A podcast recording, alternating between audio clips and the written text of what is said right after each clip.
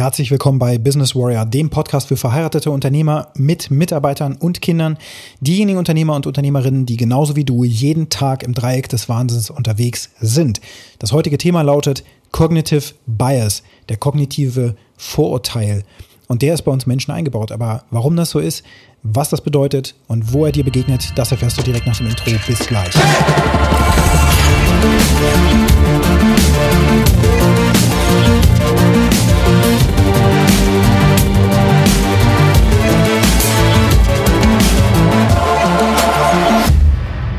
Ich begleite gerade einen meiner Lieblingskunden tatsächlich bei der Erarbeitung eines konkreten Personalauswahlprozesses. Wenn du mich schon ein bisschen länger verfolgst und diesen Podcast auch schon eine Weile hörst oder auch ähm, andere Dinge, die ich so poste, siehst, dann geht es sehr oft bei mir um Struktur, aber eben auch Prozesse.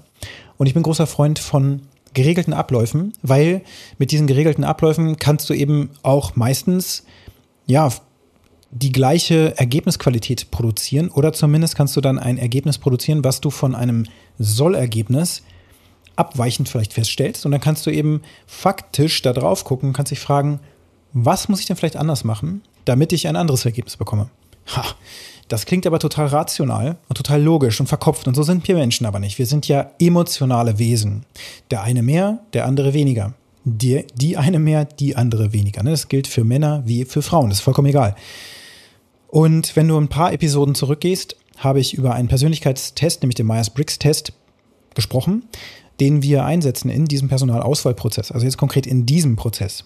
Es gibt da draußen natürlich verschiedenste andere Tests, die du machen kannst. Das ist aber einer der Tests, mit denen ich schon eine ganze Weile arbeite, um mich selbst und aber auch mein Personal, meine Teamzusammensetzung und so weiter in meinem eigenen Unternehmen auch auszuwählen. Und so ist das eben auch mein Vorschlag für meinen Kunden, weil ich eben nichts vorschlage, was ich nicht selbst auch schon ähm, erlebt habe. Schrägstrich natürlich sonst darauf hinweise, dass ich das noch nicht selbst eingesetzt habe. Ich möchte auch hier authentisch und mit ja, Ergebnissicherheit vorgehen. Also schaue ich immer, was ist in meiner Erfahrung, in meiner Schatzkiste der Prozesse und Tools und Methodiken und so weiter drin, die jetzt in der aktuellen Situation, in der mein Kunde gerade ist, eben am besten passen.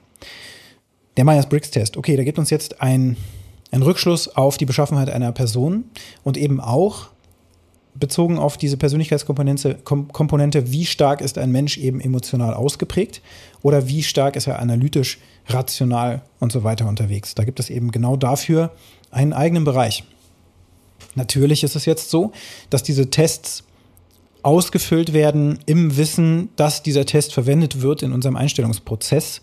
Das bedeutet wiederum, dass wir bei unserem Kandidaten, der sich bewirbt, eben auch etwas auslösen. Das heißt, der könnte jetzt bei jeder Frage, die er beantwortet, er oder sie natürlich, könnte er überlegen, hm, was ist jetzt hier die richtige Antwort, die mein Gegenüber vielleicht hören möchte? Also ist natürlich so ein Testergebnis immer mit Vorsicht zu genießen. Es gibt einfach nur eine grobe Hausnummer, ja, und das muss dann auch immer nochmal gegengelegt werden gegen die subjektiven Eindrücke, die wir dann als Team im Personalauswahlprozess eben haben.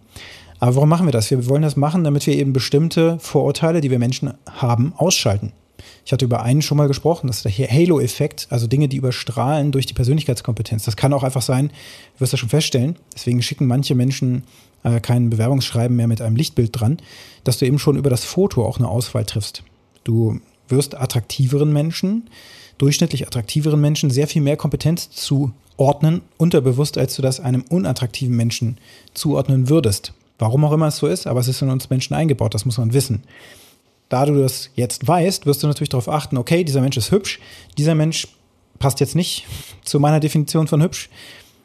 Da muss ich aufpassen, dass ich jetzt hier nicht einfach nur, weil die Person mich an jemanden vielleicht auch erinnert und dann Erinnerung triggert, ah, sieht so aus wie dieser Mitarbeiter, den ich mal letztens rausgeschmissen habe. Was für ein übler Typ. Das sind Vorurteile. Und diese Vorurteile, ja, davon bist du nicht befreit, genauso wenig wie ich. Wir sind alle keine Roboter. Wir haben diverse solcher Vorurteile in uns drin. Und ein paar beleuchten wir jetzt einfach mal in diesem Podcast. Zumindest erwähne ich sie und gebe vielleicht hier und da auch ein paar Beispiele, wo wir die wiederfinden.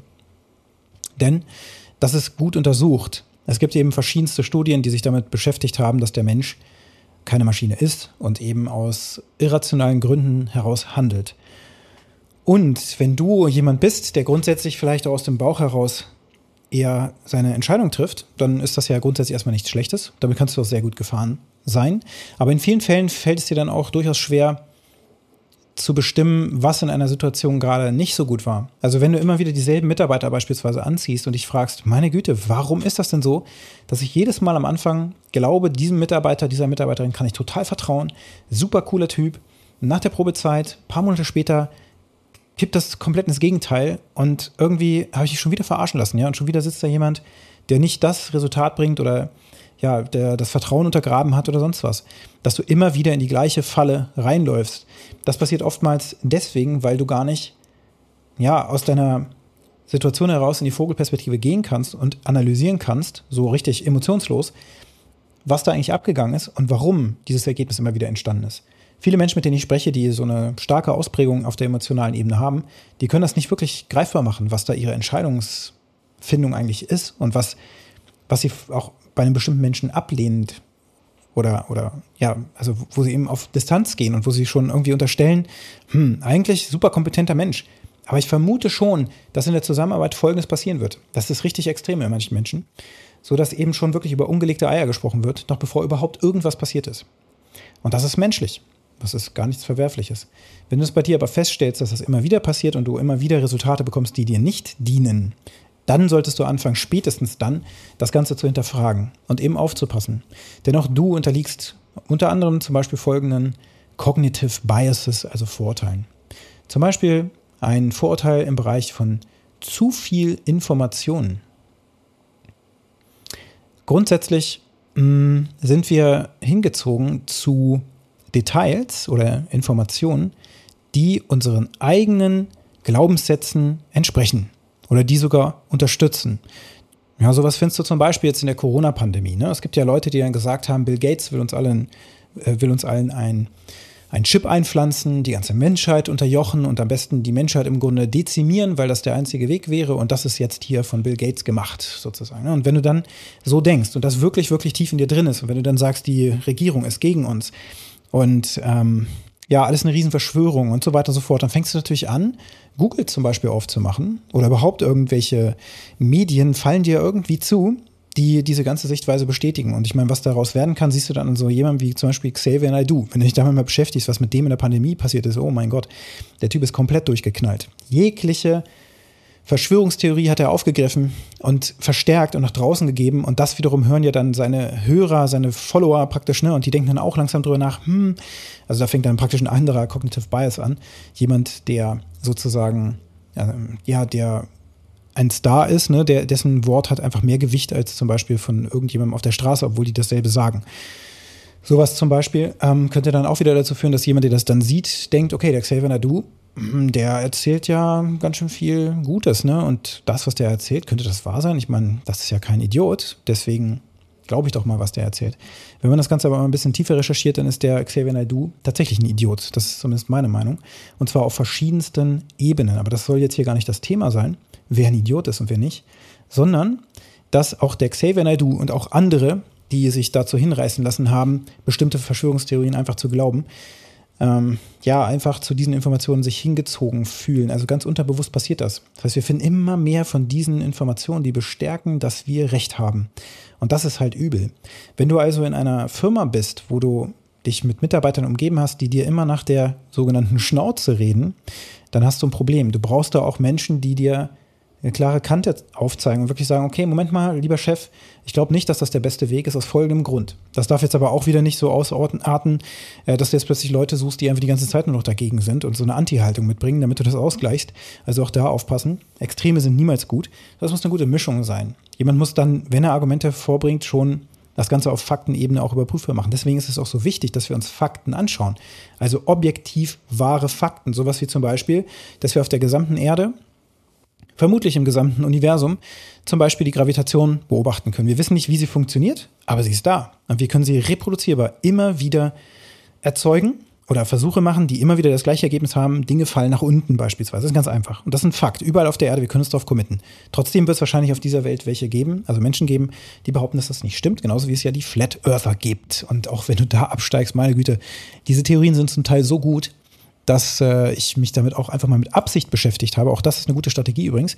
Dass wir mal mit Absicht gucken, okay, wir gehen jetzt mal genau in die andere Richtung. Also ich glaube gerade, dass X wahr ist. Zum Beispiel ist die Erde ähm, eine Kugel ist. Wir leben auf dieser Kugel, aber ich challenge jetzt mal diesen Belief, also diesen Glaubenssatz oder den Glauben, den ich ja eingetrichtert bekommen habe durch meine Kindheit. Ich wurde so erzogen. Ich meine, ich habe selber keine Versuche gemacht, ob die Erde jetzt wirklich eine Kugel ist. Hm? Ich kann nicht so hoch hinausfliegen, dass ich mir das aus dem Weltall angucken kann. Ich muss das glauben.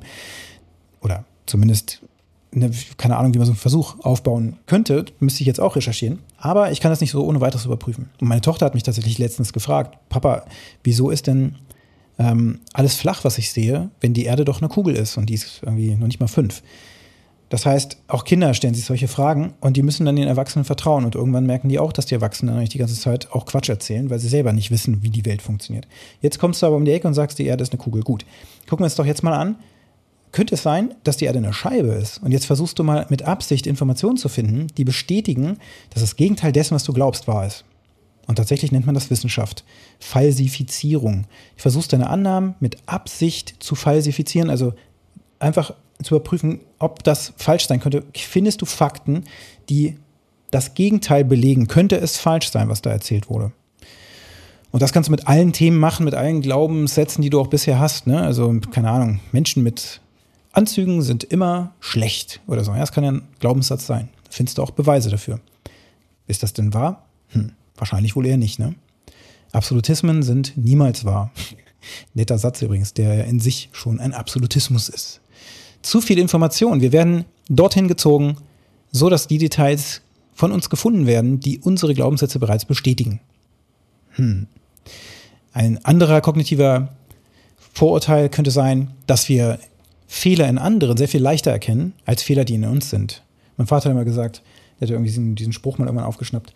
Den Balken im Auge des anderen sieht man sofort, aber den, nee, andersrum, den, den ähm, Splitter im Auge des anderen sieht man sofort, aber den Balken im eigenen Auge, den sieht man nicht.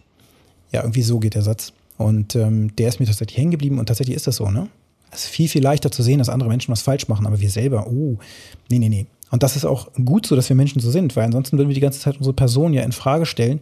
Und das würde uns natürlich vielleicht auch in so eine Art Schizophrenie reinbringen oder so, wo wir dann wirklich denken, okay, nichts mehr ist irgendwie sicher und irgendwo kommen Stimmen her und so weiter und so fort.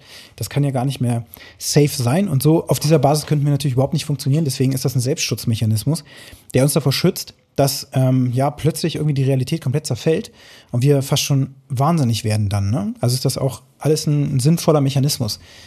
Und wir Menschen sind sowieso gut darin, Probleme und Fehler aufzudecken. Das ist einfach in der Natur der Sache. Das heißt, wir sehen sofort, okay, wo ist hier der Fehler? Und so auch in ähm, anderen Personen letzten Endes. Nur bei uns selbst fällt uns das sehr, sehr schwer oder ist fast nicht möglich. Deswegen brauchen wir Menschen, die reflektieren. Coaches, Mentoren, Berater, Mitarbeiter, also Menschen, die du bezahlst oder Menschen, die dich bezahlen oder deine Familie. Das sind die besten Feedbackgeber, von denen du, weil die sie dich auch am besten kennen, äh, Feedback aufnehmen solltest. Das ist etwas, was ich mal gelernt habe vor einigen Jahren. Gut.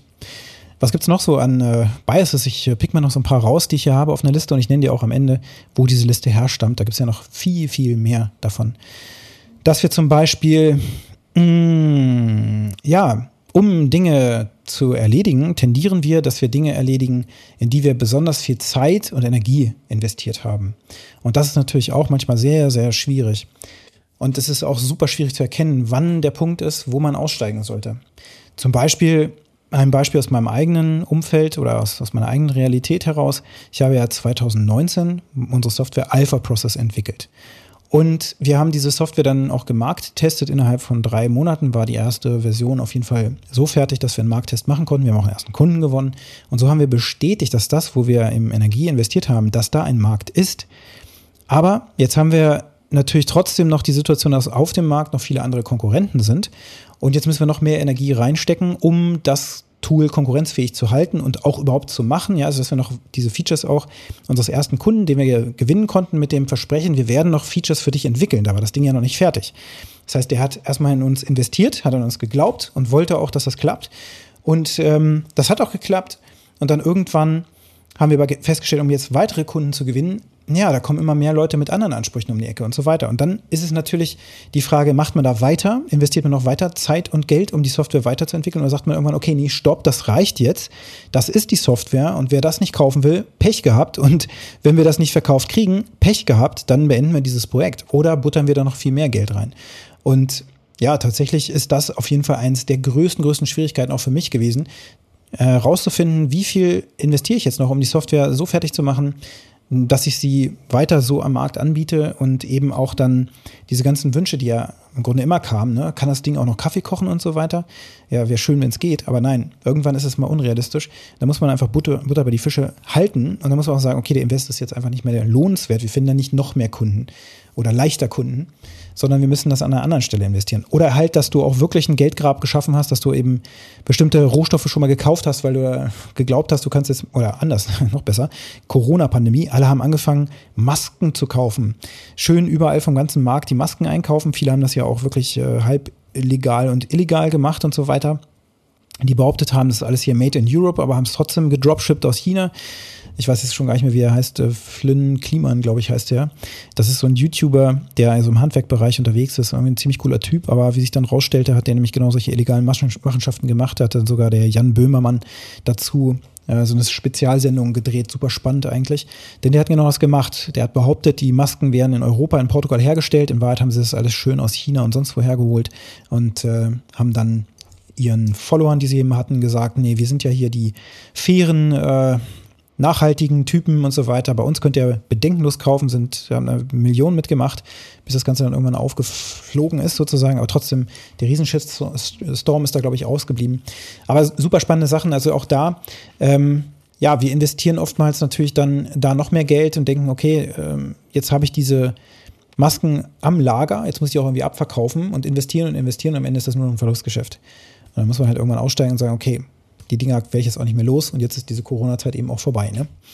Oder halt das Ganze auch, du kannst auch Rohstoffe schon mal eingekauft haben und denkst dir so, die kriege ich irgendwie über irgendwas, über einen, einen bestimmten Absatzkanal irgendwann schon abverkauft. Und dann zeigt dir aber der Markt, nee, dieser Rohstoff wird überhaupt nicht mehr gebraucht jetzt gerade. Zum Beispiel jetzt ähm, sind bestimmte Dinge einfach wichtiger als Convenience Goods, Goods oder sowas oder ja, weiß nicht, irgendwelche Statussymbole sind jetzt weniger wichtig als zum Beispiel, dass genug Geld ist, um seine Gasrechnung zu bezahlen. Ähm, ja, das heißt, wir müssen irgendwann diesen Absprungspunkt finden.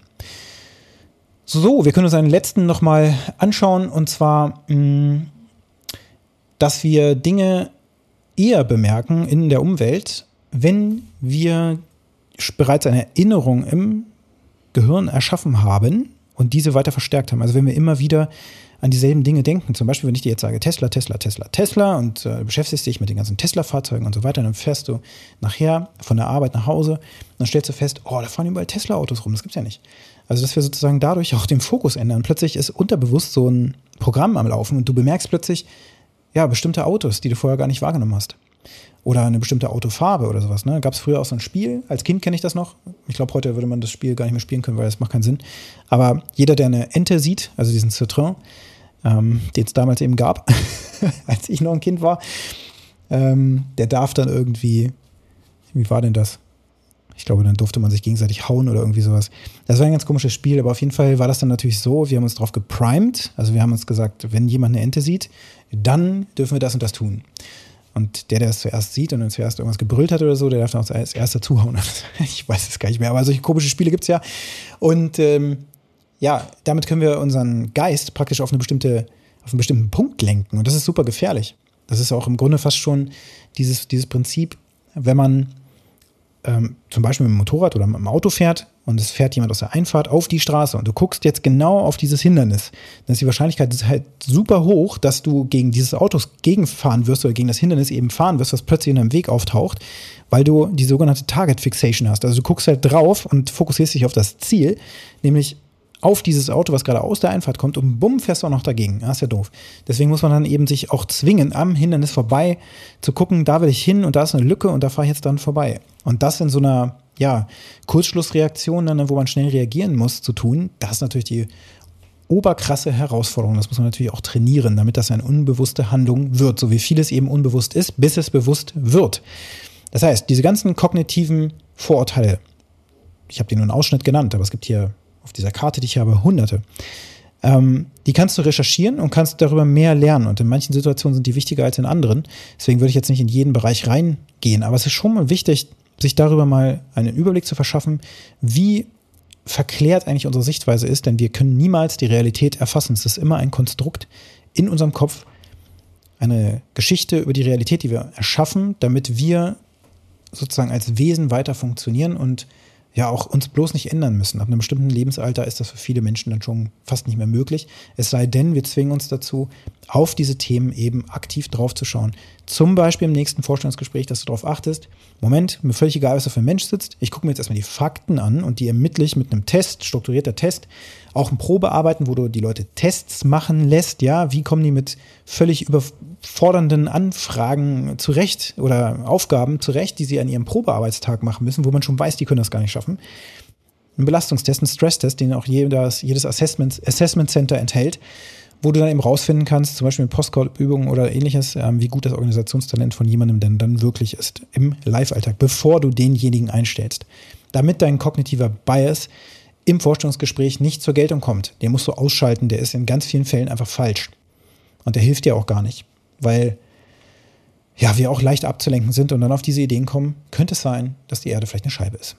Und die heutige Aufgabe für dich lautet, welcher kognitive Vorurteil ist bei dir besonders ausgeprägt? Kannst du den rausfinden? Google mal nach Cognitive Bias Codex gibt es ein super cooles Bild. In der Mitte ist ein Gehirn, außen im Grunde wie so eine Mindmap sind die ganzen Vorurteile abgezweigt. Schau mal, was da bei dir so alles zutrifft, wenn du wirklich mal ganz ehrlich zu dir bist. Wenn dir der Podcast gefallen hat, hinterlasse mir gerne eine positive Bewertung auf dem Kanal, wo du ihn gehört hast. Schreib mir gerne eine Nachricht, du findest meine Kontaktdaten in den Shownotes, vielleicht über Themen, die du in diesem Podcast gerne behandelt haben möchtest. Wenn du mit mir zusammenarbeiten möchtest, kannst du das auch als Kontaktpunkt nutzen oder halt auch, um bei der nächsten Business Warrior Purpose and Clarity Challenge mit dabei zu sein, kann ich dir nur empfehlen. Und jetzt wünsche ich dir einen erfolgreichen Tag.